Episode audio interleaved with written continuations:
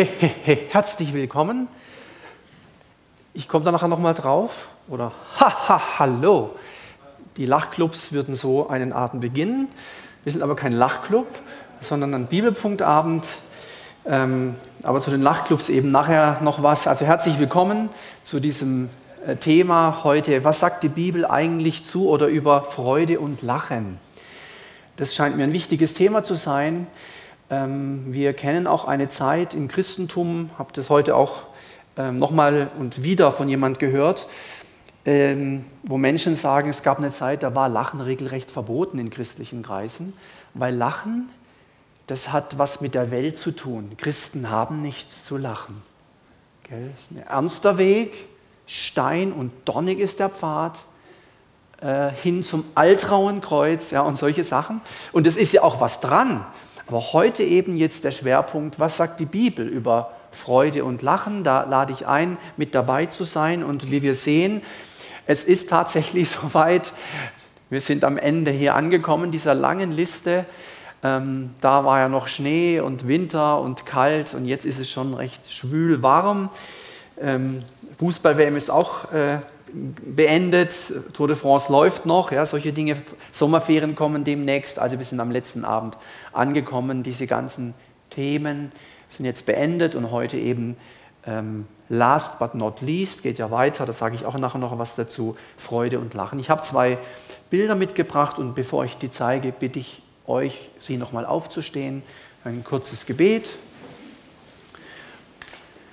wo wir dich einladen, Heiliger Geist, dass du uns führst und leitest durch dieses Thema. Wir wissen, es gibt auch ernste Seiten des Glaubens. Und heute geht es aber um dieses Thema Freude und Lachen. Und wir möchten dich bitten, dass diese Freude im Heiligen Geist auch deutlich wird jetzt in den nächsten Minuten und dass jeder von uns etwas mitnehmen kann für sein eigenes Leben. Danke, dass die Freude am Herrn unsere Stärke ist, auch heute Abend. Amen. Amen. Vielen Dank. Ich bringe zwei Bilder. Das ist, weiß nicht, wie die Frau heißt oder ob sie jemand kennt, ist auch nicht so wichtig. Aber wenn man da länger zuguckt, da lächelt jemand, da lacht jemand, da freut sich jemand, das ist doch relativ nett anzuschauen. Würde man jetzt unser Gehirn an so Sachen anschließen, ist ja so Kabel, und wir müssten eine Minute lang dieses Bild anschauen, dann würde man da was merken. Und wenn wir das nächste Bild eine Minute lang anschauen und werden wieder verkabelt, würde man auch etwas merken. Das macht was mit uns, was wir anschauen. Und wenn wir einen Menschen sehen, gerade länger, nicht so mal kurz, sondern länger, der sich freut, dann, dann löst das bei uns was aus, auch wenn Menschen lachen oder so. Und wenn eben jemand so eher aussieht, das sieht jetzt nicht nach Freude aus, eher nach Trauer, nach Schmerz, nach Verzweiflung, Not, Angst, was auch immer, eher so negativ, dann macht das aus, auch was mit uns. Bei Kindern merkt man das ganz stark, die spiegeln das oft. Ja, die machen das gerade so nach. Gibt es sogar teilweise auch bei Tieren, gibt es eine ganze Wissenschaft von den sogenannten Spiegelneuronen, das lassen wir jetzt weg. Aber eben, wenn wir etwas anschauen, also das ist doch was ganz anderes. So. Oder eben so. Ja. Und äh, ich weiß auch nicht, wie wir manchmal rumlaufen, gell, was wir dann so ausstrahlen. Ähm, das ist eben ein bisschen auch das Thema. Aber jetzt geht's los. Es geht um folgende Punkte heute Abend. Einmal, was ist Freude überhaupt? Was ist Freude? Nicht, was ist lustig oder was ist witzig oder was ist Humor, sondern was ist Freude. Dann Allgemeines zur Freude in der Bibel dann möchte ich euch kurz etwas sagen über einen noch nicht gar nicht so langen äh, wissenschaftlichen Bereich, der nennt sich Gelotologie.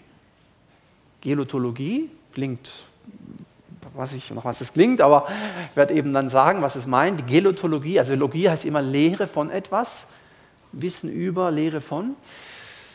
Und dann Freude in der Bibel, dann nochmal ganz konkret. Da werde ich viele Bibelstellen heute äh, uns auch zeigen. Also finde ich schon, dass es viele sind, weil es mir wichtig ist, äh, dass wir sehen, wie oft die Sache mit der Freude in der Bibel auftaucht. Das Thema lautet ja Freude und Lachen. Ähm, allerdings merken wir sehr schnell, das gehört nicht zusammen. Und deswegen habe ich das nicht unterteilt, sondern alles mal unter dem Aspekt Freude. Und häufig entsteht hier aus Freude ein Lächeln, ein Lachen. Ähm, das werde ich eben dann versuchen zusammen ähm. Zunächst erstens, was ist Freude überhaupt? Freude ist der Gemütszustand oder die primäre Emotion, die als Reaktion auf eine angenehme Situation oder die Erinnerung an eine solche entsteht. Wenn du also letztes Jahr einen schönen Urlaub hattest und du erinnerst dich dran, so wie das war dort und ach ja, Mensch, jetzt kommt, ja toll, dann entsteht Freude. Wenn der weniger toll war, entsteht keine Freude. Ja? Das heißt also, das sind Reaktionen auf etwas. Wenn jemand einen guten, ich betone, einen guten Witz erzählt, muss man lachen. Als Reaktion. Es gibt sogar Leute, die sagen, ich versuche nicht zu lachen und müssen es dann doch. Weil, weil es irgendwie heißt, also, ja, müssen lachen. Ja? Wenn der Witz auf Chinesisch erzählt wird, lacht man nicht, weil man ihn nicht versteht. Man muss also schon auch verstehen, was da gesagt wird. Das muss irgendwie verstanden werden, zum Beispiel was Lustiges, Humor, dass man darauf reagieren kann. Je nach Intensität ja, dieser Freude wird es geäußert, einmal als Lächeln oder als Lachen eben. Ja, ja. Oder es kann sogar, ähm, Stichwort WM, ja, wenn man jetzt zum Beispiel für Frankreich war oder so, Freudenschrei. Ja. Aber sowas von. Ja, Champs-Élysées und so, ja, wer das mitbekommen hat, wer dort war, oder? Ja, geht richtig was, ja, Freudenschrei. Finden wir jetzt auch bei den Sportlern, Tour de France, ja, diese Fahrradfahrer, die, also ja, verrückt, ja, hunderte von Kilometern so ungefähr und das jeden Tag. Ähm, und dann kommen die ins Ziel und dann schreien die noch. Die haben eigentlich keine Luft mehr, aber da schreit man noch. Auf Freude, ja. Freude setzt enorme Kräfte frei, wie auch Angst enorme Kräfte freisetzen kann. Das ist also nochmal ganz einfache, ganz einfache De Definitionen über Freude. Also es ist ein Gefühl und das ist eine Reaktion auf etwas. Das heißt, in der Regel wacht man nicht morgens auf und ist voller Freude, weil da war noch nicht viel, worauf man reagieren konnte. Ja. Habe ich was an den Ohren oder? Nein. Vielleicht kann man das ausschalten, die Hintergrundmusik. Äh, da kann ich mich jetzt nicht freuen. Genau. Oder einfach kurz ans Telefon gehen oder was auch immer das ist. Dann Allgemeines zur Freude in der Bibel. Allgemeines zur Freude in der Bibel. Ich habe gedacht, ich bringe einfach noch mal ein paar Zahlen. Zahlen sprechen auch eine Sprache. Freude kommt 129 Mal, also das, ich sage mal, das Hauptwort, Substantiv Freude. Die Freude kommt 129 Mal im Alten Testament vor. Im Neuen Testament 64 Mal. Können wir sagen, was, das ist ja noch die Hälfte. Ja gut, das Neue Testament ist ja viel, viel dünner wie das Alte, ja, hat auch damit zu tun. Aber das soll auch zeigen, es gibt immer noch Christen, die glauben an einen Gott des Alten Testamentes und dann an einen ganz anderen Gott des Neuen Testamentes. Als ob es zwei Götter gäbe. Das ist falsch. Ganz falsch. Manche glauben auch ernsthaft, im Alten Testament war Gott heilig und gerecht und im Neuen Testament ist voller Liebe und gnädig. Ist auch falsch. Gott war im Alten Testament auch gnädig, lies mal nach, und voller Liebe. Und auch im Neuen Testament finden wir den gerechten Gott und so weiter. Und so ist es auch hier. Also nicht, dass man denkt, äh, im Alten Testament käme Freude nicht vor und da ist alles so schrecklich. Nein, nein, weit gefehlt. Ja, da kommt eben auch Freude vor. Dann freuen, sich freuen, freuen an, 65 Mal im Alten Testament, 14 Mal im Neuen Testament. Freuen, sich freuen an, freuen über, freuen mit und so. Und dann Freud, ja, also mit, nicht mit D, mit T, Freud, ja, 44 Mal im Alten Testament und 29 Mal im Neuen Testament. Und jetzt gibt es noch andere, Freude und gibt es ja viele Begriffe. Ich habe mal nur die gewählt, dass man sieht, ja doch, wenn man da die Bibel durchliest oder mal eine Konkordanz wählt, wo diese Wörter aufgeführt sind, dann wird man doch fündig und einige dieser Bibelstellen, nicht wenige, ja, werden wir uns heute dann äh, im Verlauf dieses Abends anschauen. Das einfach nur mal allgemein ein paar Zahlen.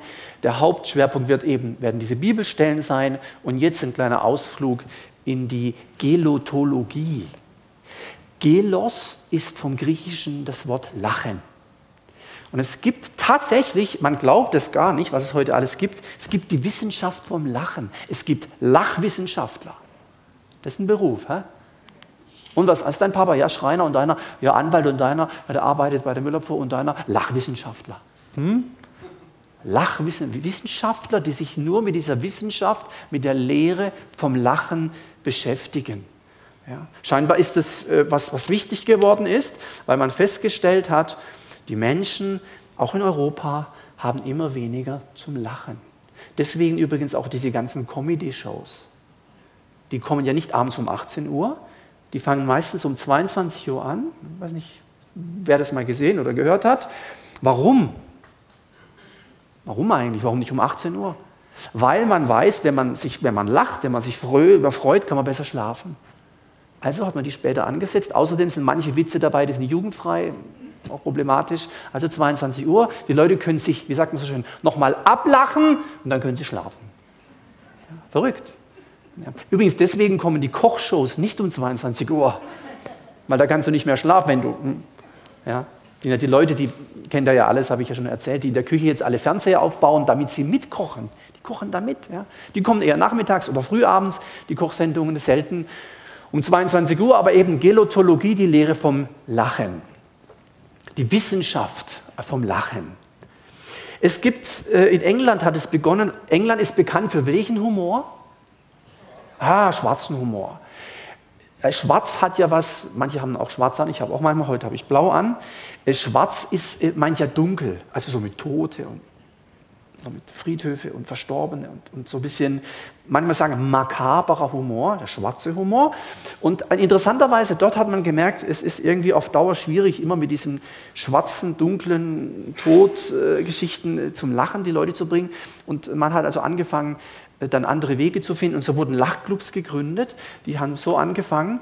Da hat jemand, zwei, drei Leute, haben sich Witze erzählt, die waren richtig gut. Und die haben gemerkt, dieses Lachen, das irgendwie das macht was, das, da gehe ich irgendwie anders nach Hause. Ja? Und dann waren da immer mehr, weil die Witze gingen aus, kamen mehr Leute, mehr Witze und irgendwie waren das so viele.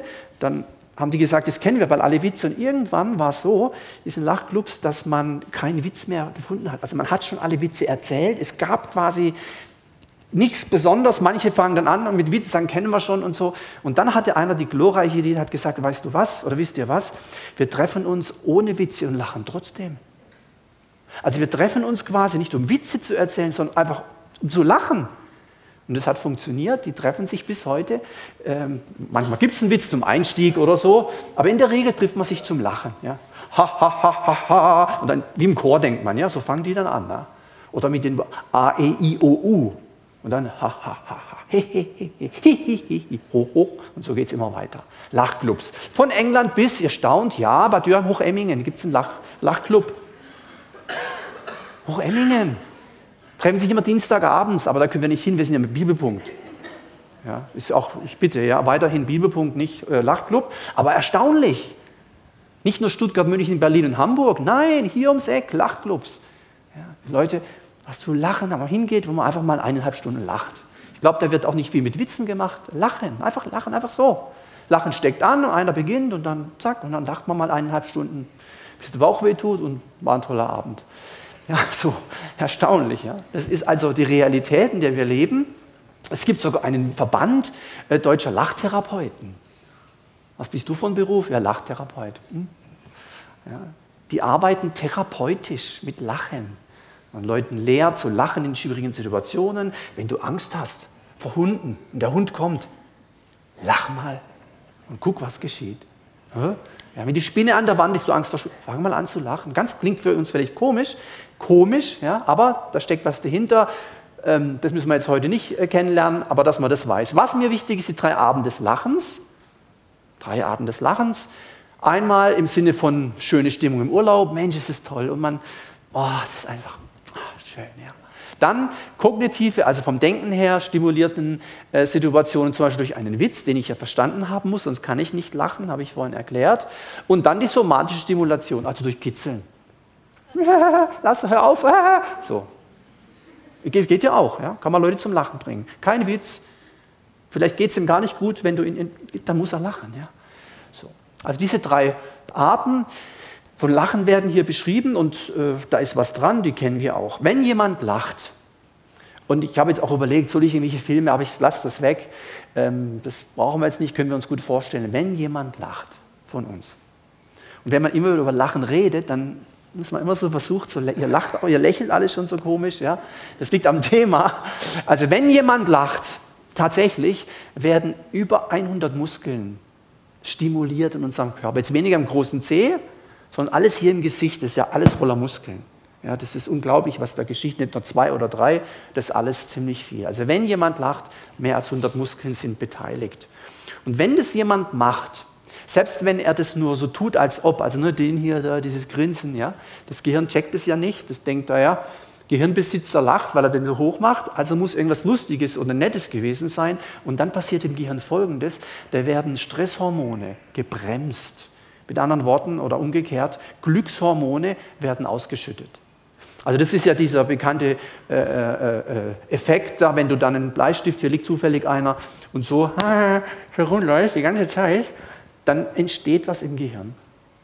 Selbst wenn du an was ganz, das ist einfach so, weil dieses Hochziehen, das, das drückt auf den Muskel und dann wird was stimuliert und dann denkt Gehirn, oh, da war was Nettes, scheinbar muss man irgendwie lachen. Der lacht, der lacht ja gerade jetzt hier, obwohl es nur eine Grimasse ist, aber das ist so. Das ist ganz interessant. Also man könnte quasi mit solchen Techniken, da gibt es Bücher drüber, äh, sich selber in eine gewisse Glücksstimmung versetzen, nur den, den hier machen. Halt eine Minute lang oder so, nicht nur kurz, ne? die ganze Zeit. Äh, so. Wenn ihr also mal im Auto länger unterwegs seid und seht mal jemand, der immer noch so macht, entweder hat irgendwie Zahnweh oder er versucht gerade die Übung, ja, weil er dann einfach selber, bis er zur Arbeit ist, ist er dann in einer guten Stimmung. So. Lachen verbindet und fördert Gemeinschaft, gerade wenn es miteinander ist. Das ist, haben wir jetzt erlebt bei diesen äh, Großveranstaltungen, gerade Fußball, wo Freude und Jawohl und gewonnen wenn da die Kameras auf die Fans schwenken, die gerade ein Tor, ja, wo die Mannschaft ein Tor geschossen hat, mal gucken, wie die, ja, denken, was ist denn da los? Ja, war doch nur ein Tor. Ja, aber für die ist alles neu, das ganze Leben ist neu, ja, so ungefähr. So, so wirkt das. Lachen kann verbinden, Freude kann verbinden und kann Gemeinschaft fördern, selbstverständlich. Es gibt auch, ich habe mir das angeguckt, aber ich habe mir das gespart, Lachaufnahmen im Internet gibst du Lachen ein oder Lacharten und dann kannst du mal eine halbe Stunde lang hören. Zehn, zehn Arten des Lachens, also nicht nur die drei, sondern verschiedene, ach, was weiß ich, alles Mögliche, was es da gibt. Äh, und da fällt es dann schwer, nicht mitzulachen, ist ja klar. Wenn dir jemand eine Viertelstunde dich anlacht, dann bist du fast gezwungen mitzumachen. Also, das ist das. Das ist einfach nur ein kleiner Ausflug in die Gelotologie, Gelotologie, Gelos Lachen und Logie, die Lehre von. Das war einfach nur, dass ihr das so wisst. Da wird geforscht, da gibt es Bücher drüber, ähm, warum Lachen gesund ist. Da kann man sich eindecken mit Literatur und so weiter und so fort. Und wir wissen jetzt immer, wenn wir von Lachen hören, dass es was mit Freude zu tun hat. Die meisten Menschen denken bei Lachen an Witze erzählen oder komische Dinge. Aber mir geht es eher um die Freude. Darum jetzt, viertens, Freude in der Bibel. Ich habe gesagt, das soll der Schwerpunkt sein. Und da finde ich, also, ich habe nur ein paar Stellen genommen, aber die paar, und einige, finde ich unglaublich schön und wichtig. Aus den Psalmen zum Beispiel.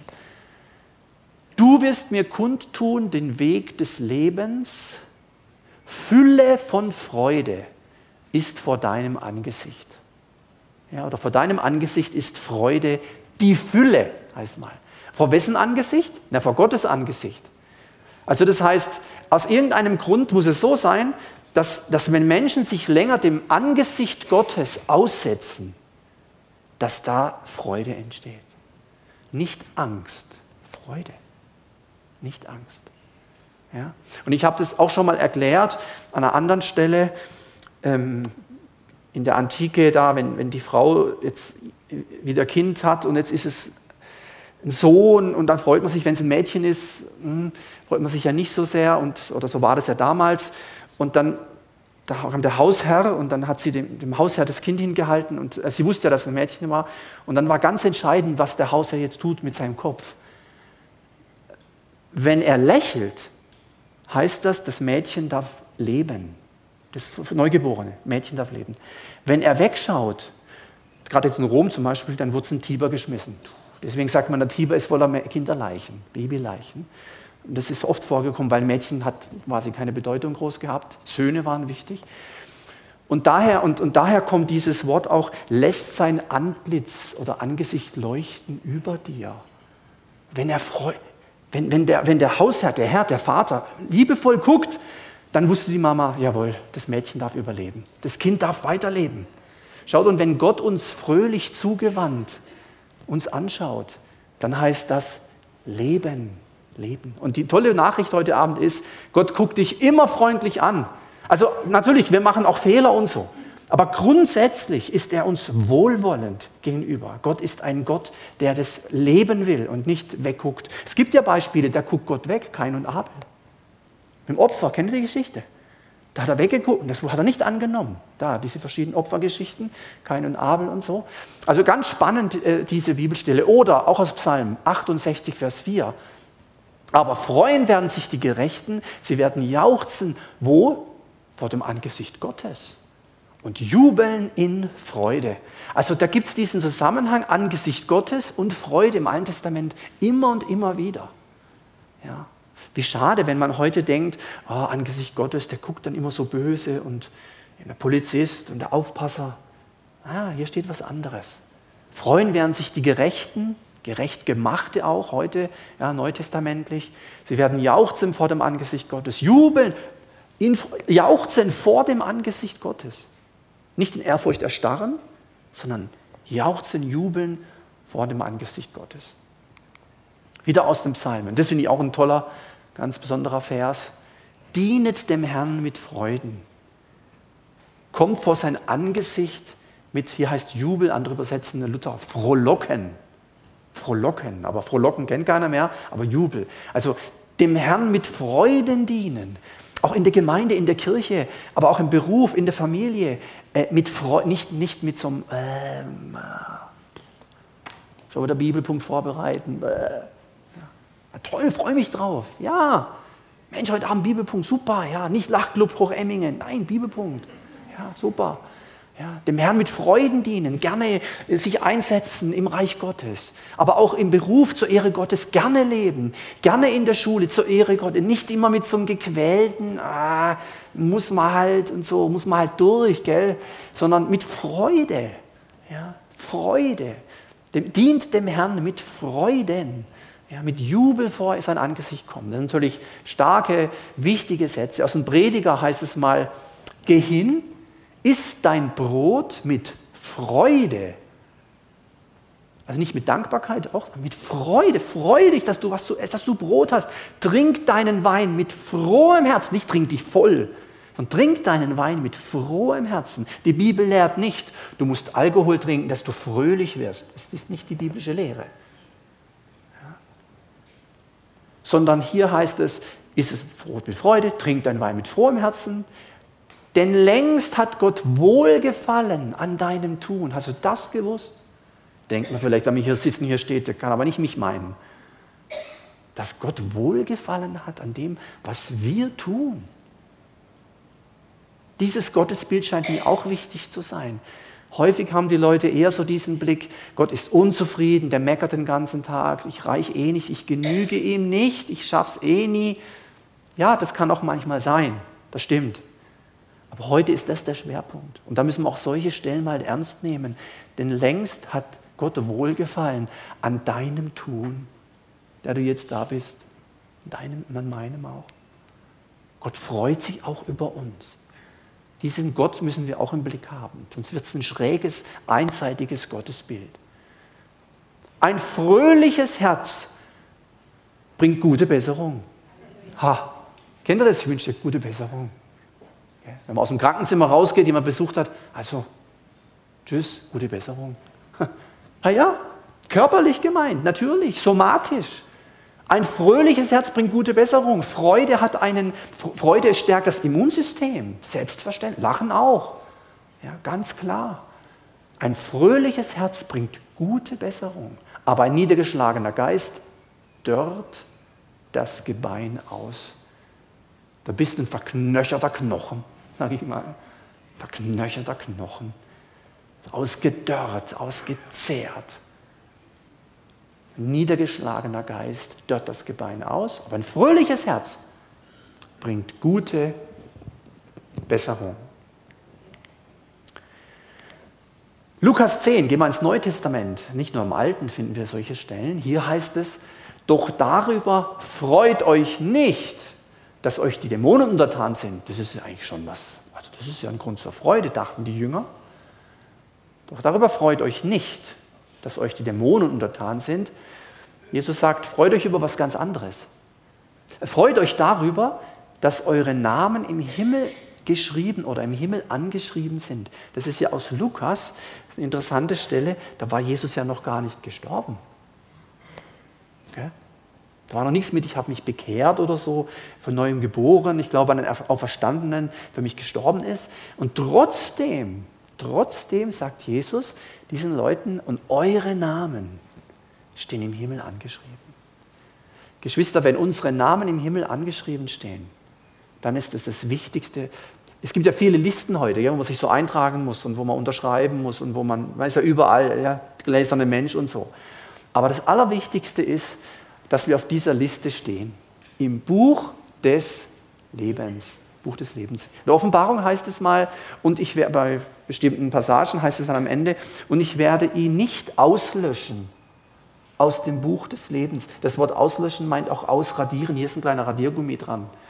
Ich werde ihn nicht ausradieren aus dem Buch des Lebens. Das ist eine Stelle, die Fragen aufwirft. Es könnte nämlich sein, dass jemand im Buch des Lebens steht und aus irgendwelchen Gründen von Gott nicht mit einem frohen Herzen, jetzt von Gott her, sondern vielleicht mit einem traurigen, ausradiert werden muss, gelöscht werden muss. Wir glauben ja hier in der Gemeinde nicht an diese Lehre, one saved, always saved. Also du bist gerettet und dann kannst du leben, wie du willst. Leben wie ein Schwein. Gott muss es sich annehmen. Wir glauben, das muss er nicht. Ich hatte ja mal darüber gesprochen, kann man vom Glauben abfallen. Das wäre aber ein anderes Thema. Hier geht es darum, um diese Freude, ja, zu wissen, boah, nicht dieses mit den Dämonen, sondern, oh, mein Name ist im Himmel angeschrieben. Da gibt es eine Liste und ich stehe da drauf, weil ich zu Jesus gehöre. Sonntag haben wir da eine ganz klare Botschaft gehört drüber. Du, du musst es wissen. Das ist ganz wichtig. Wusste, ich, ich gehöre zu ihm und dann bin ich in diesem Buch des Lebens. Und ich habe das auch dort erklärt an dem Abend. So einfach kommt man da auch nicht raus. Also nicht, dass man denkt, ich mache einen Fehler, ich sündige und schon bin ich raus. So, so schnell geht das nicht. Ja. Da hat das Blut Jesu und, und die Kraft der Erlösung natürlich schon viele Möglichkeiten. Aber wenn natürlich Menschen über längere Zeit sich bewusst und absichtlich von Gott distanzieren und nicht mehr mit ihm leben wollen, dann sage ich zumindest, jetzt wird es kritisch. Vorsicht. Ja. Aber ich denke, das, wer will das schon? Ja? Das wäre ja töricht und dumm, wenn man sich von Gott entfernen möchte oder so. Wenige, schon mal, wenige Verse weiter, ich da irgendwas machen hier, ist okay. Wenige Verse weiter heißt es, zu der Stunde, gerade hier, nächster Vers, zu der Stunde freute sich Jesus im Heiligen Geist. Noch nicht Pfingsten gewesen. Auch interessant. Trotzdem im Heiligen Geist. Was, was das heißt, da komme ich nachher noch dazu. Gibt noch andere Stellen. Zu der Stunde freute sich Jesus. Jesus hat sich oft gefreut. Gibt es auch Stellen, freute sich Jesus im Heiligen Geist. Weitere Bibelstelle. Johannes 8, Vers 56. In dieser Diskussion mit den Schriftgelehrten, mit diesen frommen Menschen. Da sagt Jesus, Abraham euer Vater wurde froh, dass er meinen Tag sehen sollte. Und er sah ihn und freute sich. Das haben die gar nicht verstanden, was er da redet. Ja. Der Freude. Abraham war und bis heute der große Mann des Judentums, der Vater des Glaubens. Ja, Abraham, Isaac, Jakob, ganz wichtige Personen, werden sehr verehrt im Judentum, auch im Christentum, auch im Islam übrigens. Ja, äh, aber was Jesus eben wird wichtig ist, dass diese alttestamentlichen Leute, auch Abraham quasi von der Ewigkeit her, auch Jesus begriffen haben. Und das macht er den Juden zum Vorwurf. Er sagt, ihr habt die Schrift, ihr, ihr ehrt Abraham, versteht ihr nicht, der hat mich auch gesehen, seht ihr mich denn nicht? Ja, das war die Schwierigkeit, bis heute die Schwierigkeit im Judentum, äh, bei allem Ehren der Erzväter und bei all diesen guten Dingen, wenn du Jesus nicht siehst, wird es einfach schwierig. Das wird schwierig, wenn du Jesus nicht hast. Ja, wer Jesus hat, hat das Leben. Wer Jesus nicht hat, hat das Leben nicht. Da steht es mal im Johannesbrief. Also Abraham sah diesen Tag, dass Jesus, ja, was Jesus tat und so weiter und freute sich. Ja. Apostelgeschichte, jetzt sind wir schon nach, nach äh, Golgatha, nach Pfingsten, Gemeinde entstanden. Und hier diese Geschichte äh, mit, dem, mit dem Kerkermeister, wir kennen die Geschichte wahrscheinlich. Und er führte sie hinauf, der Kerkermeister, in sein Haus, ließ ihnen den Tisch decken. Paulus Silas, die Geschichte, und freute sich Worüber? An Gott gläubig geworden zu sein mit seinem ganzen Haus. Deswegen wurde auch das ganze Haus getauft. Also, äh, äh, weil alle zum Glauben kamen. An Gott gläubig geworden zu sein mit seinem ganzen Haus. Wenn Menschen, wir würden heute nicht einfach nur sagen, an Gott gläubig werden, sondern wenn Menschen an Jesus Christus glauben, wenn sie verstehen, was Jesus getan hat. Wenn das jemand versteht, dann muss er sich freuen. Also ich weiß nicht, wer von euch zum Glauben gekommen ist und, und total traurig war. Das ist irgendwie komisch. Da freut man sich. Es heißt sogar im Himmel wird Freude sein über einen ja, Sünder, der Buße tut. Also wie viel mehr auf der Erde, ja? Wie das, wie das genau abläuft, ich weiß nicht, weil das ja ständig kommen Leute zum Glauben. Da muss im Himmel permanent Freude sein. Halt über, jetzt gerade wieder ein und dann Afrika, Deutschland, dann wieder in Indien, jetzt hier in Schaumberg, Zwillingen, St. Georgen, Riedheim, äh, was auch immer du herkommst, ja, Hochemmingen auch, ja, natürlich, nicht nur Lacher, auch Christen, egal wo, ja. Und da freuen sich im Himmel die Engel und wie das ist, wir wissen es nicht genau. Aber wenn dort schon Freude ist, ja, wie viel mehr auch bei uns Menschen. Man erkennt, Jesus für mich gestorben. Er hat für mich alles gegeben. Ich, ich, kann Kind Gottes werden. Das ist ein Grund zur Freude. Und so war es bei dem auch. Er freute sich, an Gott gläubig geworden zu sein, mit seinem ganzen Haus. Im ganzen Haus. Nicht nur er. Es hat Kreise gezogen. Die Angestellten, seine Frau, vielleicht Leute, die mit da gewohnt haben, Gesinde, die Diener und so. Ähm, vielleicht auch, auch, auch Teenies, Kinder, Säuglinge nicht, ja, die kommen nicht zum Glauben, die verstehen es noch nicht. Aber andere, die einfach da mit ihm zusammen waren in dem Haus, die gläubig geworden sind, da war eine große Freude. Ja. Vielleicht ist es so ähnlich wie beim Fußball. Wenn, wenn deine Mannschaft ein Tor schießt, du jubelst. Vielleicht ist es so im Himmel. Wenn einer zum Glauben kommt, dann jubelt der Himmel. Weiß es nicht, ob so ist. Aber von der Vorstellung, ja, Freude, Freude. Jetzt auch Apostelgeschichte. Die Jünger aber wurden mit Freude und Heiligem Geist erfüllt. Erstaunlich. Mit Freude, und das war nach Pfingsten. Ja, diese Erfüllung tauchte ja immer wieder auf, nicht nur an Pfingsten. Äh, die Menschen hier, die Jünger, wurden mit Freude erfüllt. Erfüllt heißt voll. Also nicht halb voll, voll. Auch nicht halb leer, voll. Erfüllt, voll. Man könnte sagen, wenn jemand voller Freude ist, dann lacht er. Oder? So.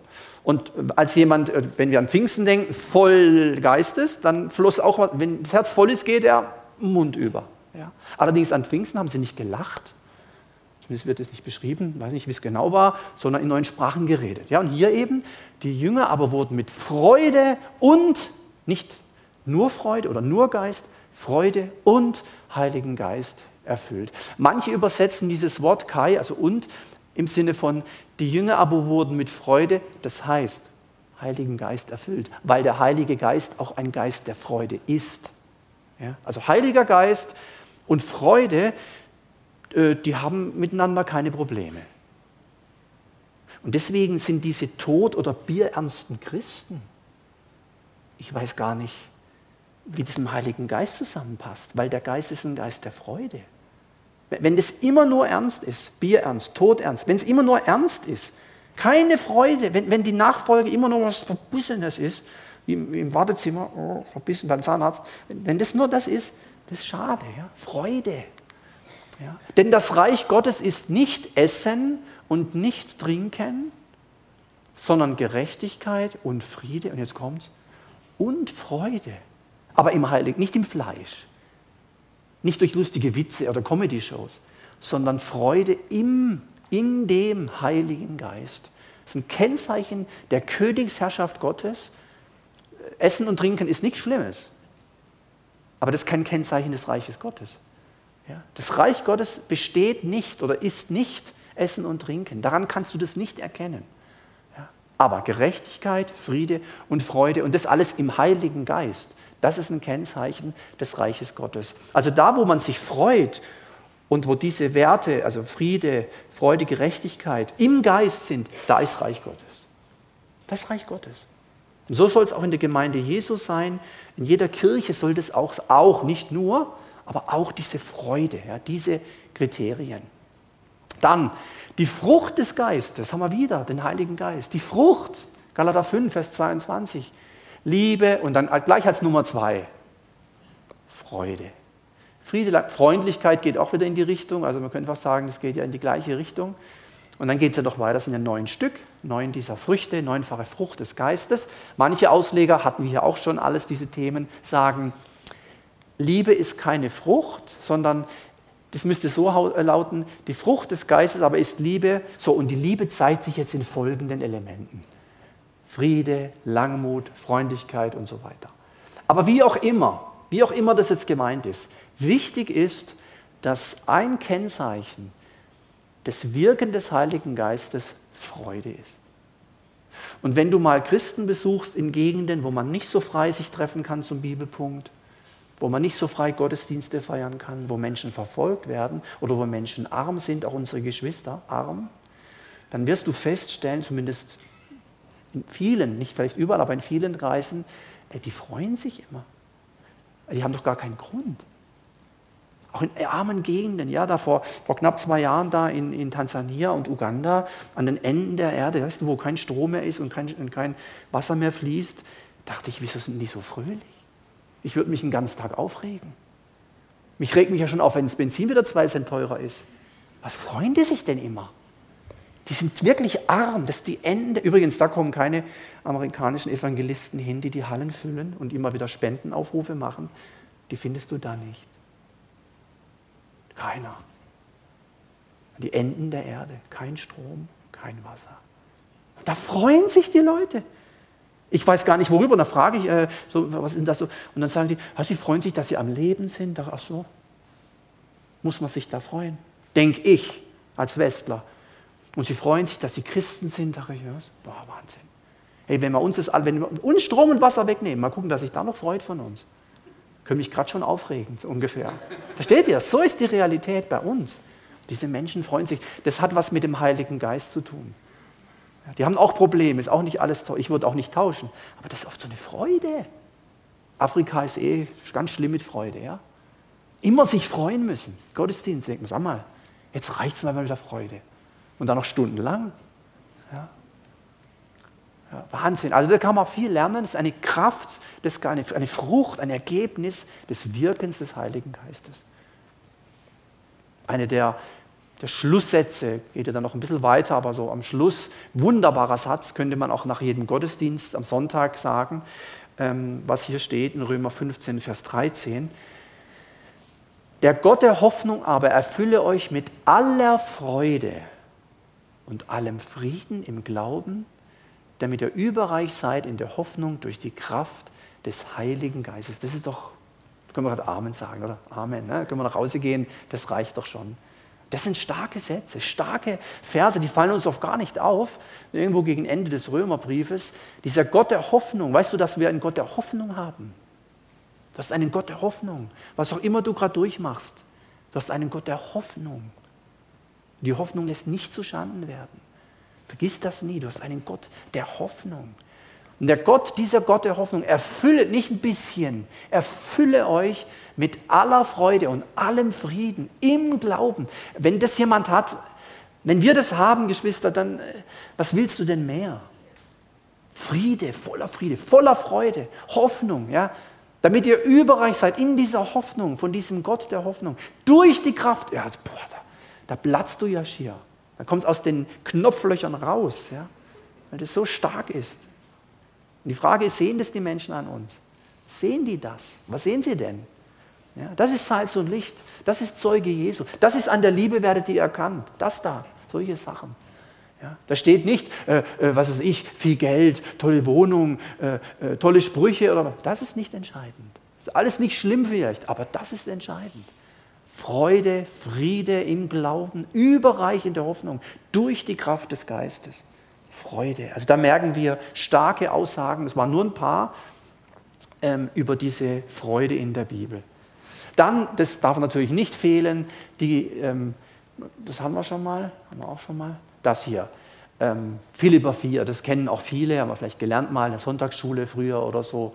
Freut euch im Herrn alle Wege, sagt Luther, oder alle Zeit. Alle Wege meint, egal wo du hinläufst, also immer zeitlich, nicht nur wo du bist, sondern auch wie viel Uhr das ist, egal. Freut euch im Herrn immer, alle Zeit, im Herrn. Im Herrn kann man sich immer freuen. Wenn du schwer krank bist, bitte nicht über die Krankheit freuen. Das ist nicht biblisch. Wenn dein Kind einen Unfall hatte, ah, ich freue mich so richtig drüber. Bloß nicht. Das lehrt die Bibel nicht. Genauso auch nicht, ja, wir sollen für alles danken. Das ist nicht biblisch. In allem sollen wir dankbar sein. In allem sollen wir dankbar sein. Aber fang bloß nicht an, dich bei Gott zu bedanken für die Arbeitslosigkeit, für den Streit mit deiner Frau und fürs kranke Kind. Danke, Herr, dafür. Nein. Aber in dieser Not dürfen wir danken, dass zum Beispiel nichts Schlimmeres passiert ist. Dass wir trotzdem diesen Gott auf unserer Seite haben, der uns durchträgt durch die Not. So. Ja? Also und so auch hier. Nicht über alles sich freuen. Ich freue mich über vieles nicht auf dieser Welt. Und Gott sicherlich auch nicht. Aber im Herrn darf man sich alle Zeit freuen. Wiederum, freut euch, also was mit Gott zu tun hat, ist immer ein Grund zur Freude. Ja? Wir hatten kürzlich diesen äh, älteren äh, äh, Chorus da gesungen. Er hat mich froh gemacht. Er hat mich froh gemacht. Ich will mich freuen. Er hat mich froh gemacht. Ja, kennen vielleicht manche. Ich will ein, so, in sein Tor. Herzen voller Dank. Ja, das ist ja diese, dieser alte Chorus. Das geht in diese Richtung. Ich will Manchmal ist, eine, ich will das, willst du oder willst du nicht? Manchmal auch eine Willenssache. Es fühlt sich nicht danach an, das Wetter ist auch nicht so, aber ich will mich freuen. Ich will mich freuen. Paulus hat es richtig als Befehl gesagt. Ja, muss man deinen Kindern sagen, es freut dich endlich. Ja, ist ungewöhnlich, ein Befehl. Sich zur, zur, es wird aber hier mal sich gefreut. Ja, erstaunlich, solche Bibelstellen. Und dann mit diesen Bibelstellen will ich jetzt schließen. Das sind gleich ein paar auf einmal, weil das so faszinierend ist und das gehört zum Bibelpunkt und es reicht gut von der Zeit. Also Bibelpunkt ist ja Bibelpunkt. Also Bibel im Mittelpunkt, die Bibel auf den Punkt gebracht, verschiedene Themen, ihr wisst es ja alle über die ganzen äh, Jahre schon. Und es gibt einen Psalm, der handelt quasi permanent vom Wort Gottes. Mit anderen Begriffen, Gesetze, Gebote, Ordnungen oder Weisungen. Das ist der längste Psalm, den wir alle auswendig kennen und können. Psalm 119. Und jetzt schaut mal, was da steht über Freude. Ich konnte es ja kaum fassen. Äh, das, das, musste am Schluss von so einem Bibelpunkt, von so einer Bibelpunkt-Serie auch kommen. War ein schöner Zufall, sage ich mal.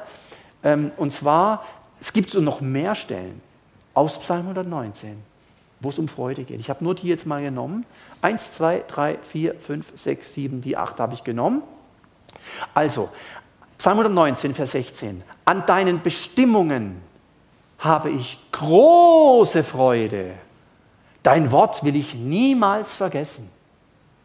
Überleg mal. Woran hat der große Freude? Am Witz? Gehaltserhöhung? Schöner Urlaub? Nee. Alles gut und recht. An deinen Bestimmungen, mit anderen Worten, ich sage es mal ganz einfach ausgedrückt, an der Bibel. An der Bibel habe ich große Freude. Dein Wort das Wort, das Buch, will ich niemals vergessen. Und dann geht es immer so weiter. Äh, an dem, was du bezeugst, was ich lesen kann in der Heiligen Schrift, würden wir heute sagen, was ich im Bibelpunkt mitbekomme, was ich im Predigen mitbekomme, was ich, was ich aus dem Wort heraus erfahre, habe ich große Freude. Was hat denn der immer mit groß? Ja, große Freude. Es ist der Ratgeber für mein Leben. Geschwister, was ist unser Ratgeber? Ich lese viele Bücher. Habe mir gestern zwei Bücher gekauft in Villingen, keine christlichen. Ich, ich muss es hier sagen. Keine christlichen Bücher. Aber der eigentliche Ratgeber sind nicht diese zwei Bücher, sondern das eine Buch, was ich schon seit Jahren und ich habe viele davon immer wieder lese, das ist die Bibel. Und ich habe manchmal so, eine, so, Ziele für mein Jahr und äh, für so ein Jahr 2018 äh, vom Zettel stehen und da steht jedes Jahr ganz oben die Bibel. Das muss ganz oben stehen. Da kannst du auch anderes lesen, kein Problem. Aber die Bibel, was sagt er hier? Ratgeber für mein Leben. Was ist dein Ratgeber für dein Leben? Überleg, was ist es? Wer ist es? Hier steht Er hat große Freude an dem, was bezeugt wird in der Schrift. Dann 119, Vers 47. Mit großer Freude, der hört nicht auf, mit großer Freude erfüllen mich deine Gebote, die ich so lieb gewonnen habe. Das ist eine einzige Liebeserklärung an die Schrift dieser Psalmen. Keiner könnte das von uns so schreiben und ich glaube auch keiner von uns kann das so nachvollziehen und nachempfinden, wie der das gemeint hat, dieser Schreiber. Unglaublich. Vers 70. Das Herz dieser Leute ist abgestumpft. Da denke ich manchmal, heute ist es auch so. Das Herz dieser Leute um uns herum. Hat manchmal den Eindruck, wenn man so auf den Straßen ist, wir hatten kürzlich auch einen Straßeneinsatz, Manche sind offen, aber viele sind abgestumpft. Abgestumpft, abgestumpft. Das Herz dieser Leute ist abgestumpft. Ich aber habe große Freude an deinem Gesetz. Dann sind sie halt abgestumpft. Die Freude hole ich mir doch nicht von den Menschen.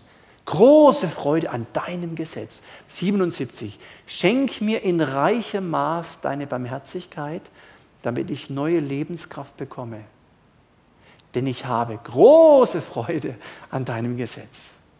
Lebenskraft. Die Bibel ist in der Lage, das Wort Gottes ist in der Lage, uns so mit Freude zu durchdringen, dass es Lebenskraft ist. Das ist dann, wenn Jesus sagt, dass ähm, der Mensch äh, mit Wort äh, besteht nicht, also die Nahrung besteht nicht aus Brot allein, ja, sondern aus jedem Wort, das aus dem Munde Gottes hervorgeht. Ja, dass wir Menschen eben nicht vom Essen nur leben, sondern von geistlicher Nahrung.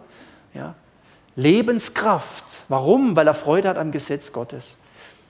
Und Vers 92, hätte ich nicht so große Freude an deinem Gesetz, dann wäre ich längst zugrunde gegangen in meinem Elend. Ich möchte jeden ermutigen, der im Elend ist, dem es schlecht geht. Mir geht es elendig, sagt man dann. Ich habe so ein großes Elend. Häng dich an Gott und sein Wort. Vergrab dich mal irgendwo zurück, zieh dich mal zurück mit der Bibel, nur du in die Bibel und schau, was Gott tut. Die Bibel sagt, an einer Stelle heißt es, ist wie Medizin. Wie Medizin. Wort Gottes. Vers 111, ja, das ist ja unglaublich lange, was du in deinem Wort bezeugst, also mit, mit unserem Wort, was du in der Bibel bezeugst, was du in diesem geschriebenen Buch, in dem, auch für uns jetzt alles im Neuen Testament bezeugst, erfüllt mein Herz mit großer Freude großer Freude, erfüllt mein Herz. Ja, Psalm 119, jetzt 143. Ich bin in Not und Bedrängnis geraten. Geschwister, Not und Bedrängnis kann kommen. Auch bei uns. Not und Bedrängnis kann kommen. Doch an deinen Geboten habe ich große Freude. Die verfolgten Christen könnten das hier uns vorleben. Große Not, große Bedrängnis. Kein Ausbildungsplatz, weil du Christ bist. Kein Studium deiner Kinder, weil du Christ bist. Gehaltskürzung oder Kündigung, weil du dich Jesus anvertraut hast. Große Not und Bedrängnis, bis hin zu Gefängnis, Folter, Tod und alles. Ja? Große Not und Bedrängnis. Doch an deinen Geboten. Das sind nicht nur die zehn Gebote gemeint. Einfach an deinem Wort, den niedergeschriebenen Ordnungen Gottes, habe ich große Freude. Das ist das ist der Grund, warum wir seit, ich glaube, acht oder wie viele Jahren, neun Jahren hier Bibelpunkt machen. Nur deswegen. Nicht, weil wir sonst am Dienstagabend nicht, wir können alle nach Hochemmingen, klar. Richtig einen ablachen, kann man machen. Aber wir denken, dass es wirklich wichtig ist. Vielleicht kommt mal die Zeit, wo man das nicht mehr so kann. Und dann wird man sehen, was man sich angespart, an, ich sage es mal, angefressen hat an geistlicher Nahrung. Wisst ihr, die Biber und die Dachse und wie sie alle heißen, für den Winter, oder? Vorrat anfressen, richtig fett und dann im Winter schön gelassen schlafen. Weil man hat ja genug. Ich, ich wünsche nicht, dass so ein geistlicher Winter kommt über unser Land. Ich, manchmal denke ich, es ist schon ziemlich kalt, geistlich in unserem Land. Und wenn Leute, auch fromme Menschen, auch gläubige Christen meinen, ohne die Bibel durchzukommen, dann wie sagt man so schön, dann gnade ihnen Gott. Wirklich. Das ist so ein Vorrecht. Und deswegen machen wir das, ja. Und deswegen machen wir das auch weiter an einem denkwürdigen Tag, jetzt nämlich weiter am 11. September. Kann man sich gut merken, nicht 2001, 2018 geht Bibelpunkt weiter. Und jetzt ist interessant und wichtig, wir haben ja die Flyer ausgelegt, erstmalig ist ein Versuch. Wir gucken mal, wie das wird erstmalig in der ganzen Kirchengeschichte, sage ich jetzt mal, übertrieben, Erstmalig geht Bibelpunkt weiter, aber nicht in der Gnadenkirche. Hier nicht. Hier nicht. Hier ist kein Bibelpunkt. Bitte gut hören. Hier kein Bibelpunkt. Dienstagabend 19 Uhr, ich bin nicht hier. Ich bin woanders. Wir wollten einfach mal gucken, ob wir da auch noch weiter auch Menschen erreichen können. Und natürlich kann man, so wie wir jetzt aus anderen Gemeinden hierher kommen, können wir dann aus allen möglichen Kirchen und Gemeinden dahin gehen. KL4. Klingt ganz spannend. Die Abkürzung heißt einfach nur Kirche Landwattenstraße 4. Stimmt's? Ja. Genau. Also, da findet es statt. Wir sind gespannt, wie das wird. Wir haben natürlich große Erwartungen, ja, dass dort auch viele Menschen kommen, auch von anderen Kirchen, auch von hier selbstverständlich. Das sind die Themen, ganz verschiedene Themen, ganz verschiedene Referenten. Ich und andere sind dabei. Und manche Themen klingen ganz spannend. Hat jemand gesagt, das ist ein Druckfehler oder was? Nein, kein Druckfehler. Spannendes Thema. Ähm, aber verrate ich noch nicht, was das heißt. das muss eine richtige Spannung äh, aufgebaut werden. Bis zum 23. Oktober ist er noch ein bisschen hin, da können wir noch viel Spannung aufbauen. Aber das sind die Themen, die wir dann anbieten wollen in der Kirche Landwattenstraße 4 in Villingen. Ähm, das ist Luftlinie ein Kilometer von hier, schätze ich mal. Also fast hier, können wir sagen. Ja spielt ja auch letztlich keine Rolle. Entscheidend ist nicht, wo es stattfindet, sondern was stattfindet. Ganz verschiedene Themen. Weihnachtsgeschichte, die echte Frauenleiterschaft, Gabe der Prophetie, Entrückung, CSSSS, erneuertes Denken, Torah, Bibel und Koran im Vergleich, Judentum, Christentum und Islam aus biblischer Sicht. All das wie immer in einem Abend, so wie es jetzt auch ist, wird im Grunde genauso ablaufen. Auch wieder das Lied, die Heilige Schrift am Anfang wird es geben. Die Referenten werden, soviel ich weiß, auch die gleichen sein, mehr oder weniger. Doch, ich glaube, es sind, sind alle, die wir schon mal gesehen haben. Und wir laden herzlich ein dazu. Deswegen haben wir auch ein paar Flyer ausgelegt. Hinten ist ein Stuhl, könnt ihr mitnehmen. Und wir wollen einfach mal gucken, wie das ist. Ähm, es wäre schade, wenn man nur zum Bibelpunkt kommt, wenn es in der Gnadenkirche ist. Das wäre irgendwie komisch. Es sind ja viele jetzt auch zu uns gekommen. Und deswegen wollen wir jetzt auch zu euch gehen und wir hoffen, dass auch manche und viele, die bisher nicht hierher kamen, vielleicht dann dorthin kommen oder auch von dort von der Gemeinde kommen, je nachdem. Ähm, aber so ist es. Acht Jahre war hier die Möglichkeit, jetzt ist es erstmal vorbei. Ja, wenn jemand sagt, ja, wenn ich das gewusst hätte, wäre ich auch acht Jahre lang gekommen. Da gibt es nur eine, eine Rettung für dich, wirklich nur eine Rettung, die heißt nicht Jesus, die heißt äh, Internet oder so. Kannst nämlich die Sache nachhören hier oder eben immer wieder äh, bei der Technik das besorgen oder im, im, in der Gnadenkirche vs.de da das nachhören oder auch bei der Homepage vom Bibel Training Center steht ja auch alles hier drauf. Das sind auch alle äh, Sachen zum Nachhören auch noch mal drauf. Uns ist einfach ein Anliegen, dass viele Menschen diese Botschaften hören und um 19.58 Uhr, ach so, meine Uhr geht ja eh ähm, zwei Minuten ist jetzt schon gleich acht, deswegen habe ich auch vorhin ein bisschen zu lange gespielt. Enden wir, stehen wir auf zusammen mit einem Lächeln im Gesicht, mit einer Freude, wie dieser Psalmist über Gottes Wort, möchte ich euch echt ermutigen, auch so die Sommerzeit ganz tief im Wort Gottes zu sein. Mach keine Ferien von der Bibel. Im Gegenteil, jetzt hast du doch mal richtig Zeit, die Bibel mehr zu lesen, so am Strand oder zu Hause im Stuhl, wo auch immer. Ähm, lies die Bibel, bet jeden Tag, wenn du wachsen willst. Ja, in diesem Sinne, Herr Jesus, danken wir dir für dein Wort. Wir danken dir, dass es lebendig ist. Wir danken dir, dass wir es nie lebendig machen müssen, sondern einfach glauben dürfen und vertrauen dürfen, dass überall da, wo dein Wort gepredigt wird und gelehrt wird, dass es nicht leer zurückkommt. Und wir danken dir für diese Möglichkeiten, die wir noch haben in unserem Land, an verschiedenen Orten ähm, Gottesdienste zu feiern und diese biblischen Lehrthemen weiterzugeben an all die Menschen, die hungrig sind nach dem Wort. Du hast es gesagt, der Mensch lebt eben nicht vom Brot allein, lebt eben nicht von der natürlichen Nahrung allein, sondern lebt auch von einem jeden geistlichen Brot, das aus dem Mund Gottes geht. Und wir danken dir, dass wir so versorgt sind, so verwöhnt sind in unserem Land mit Bibeln und in verschiedenen Übersetzungen und mit Freiheit, die wir noch haben. Wir danken dir dafür. Und wir danken dir auch für all die vielen, vielen Bibelpunkte in den letzten Jahren hier, für die vielen Menschen, die gekommen sind über die ganzen Jahre und gehört haben und auch nicht nur gehört, sondern auch umgesetzt haben, gelernt haben für ihr Leben, gestärkt wurden am inneren Menschen. Wir danken dir dafür. Und wir danken dir, dass es auch weitergeht, auch jetzt im September dann, 11. September in der KL4-Gemeinde hier in Villingen, dass auch dort viele Menschen zusammenkommen werden. Das glauben wir von ganzem Herzen, dass du Menschen zusammenrufst unter dein Wort. Und ich danke dir, dass du so viele verschiedene Kirchen und Gemeinden gesetzt hast in dieser Region. Und dass wir alle einem Auftrag verpflichtet sind, Menschen von dir zu erzählen. Und das wollen wir tun. Aber auch, dass es wichtig ist, uns selber zuzurüsten und zurüsten zu lassen. So sind wir gespannt auf die nächste Zeit und wir gehen auch her, wenn wir die Sommerferien dann in nächster Zeit hier starten, wirklich mit, mit dir in diese, in diese Sommerzeit. Wir machen keine Auszeit von dir und deinem Wort, sondern wir freuen uns, wenn wir lesen können, wenn wir hören können, wenn wir uns austauschen über dein Wort. Dein Wort ist unseres Fußes Leuchte und dein Wort ist ein Licht auf unserem Weg. Amen.